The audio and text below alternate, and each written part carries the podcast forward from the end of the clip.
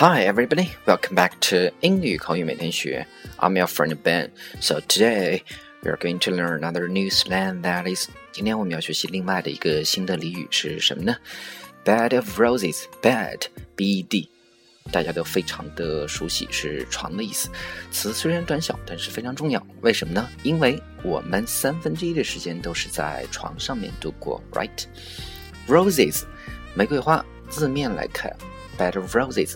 铺满玫瑰花的床，想象一下，芳香柔软的玫瑰花铺成的床是多么的让人心旷神怡。In English, it means an easy life, a pleasant place to work or stay. 在英文里，bed of roses 意思就是一个非常舒适的生活，或者一个舒适的地方去工作或者去停留。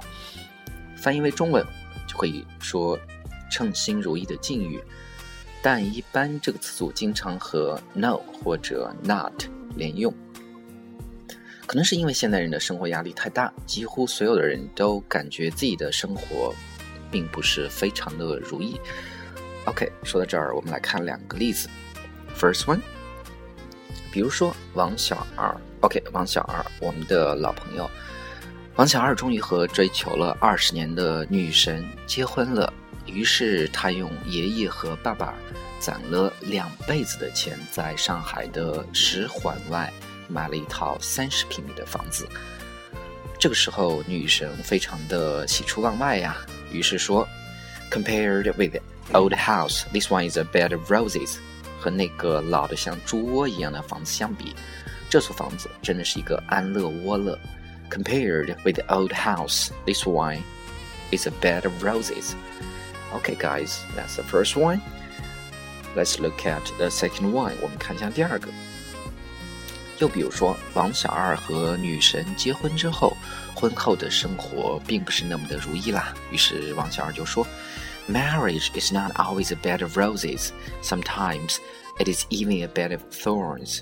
婚姻生活并不是那么的甜蜜幸福。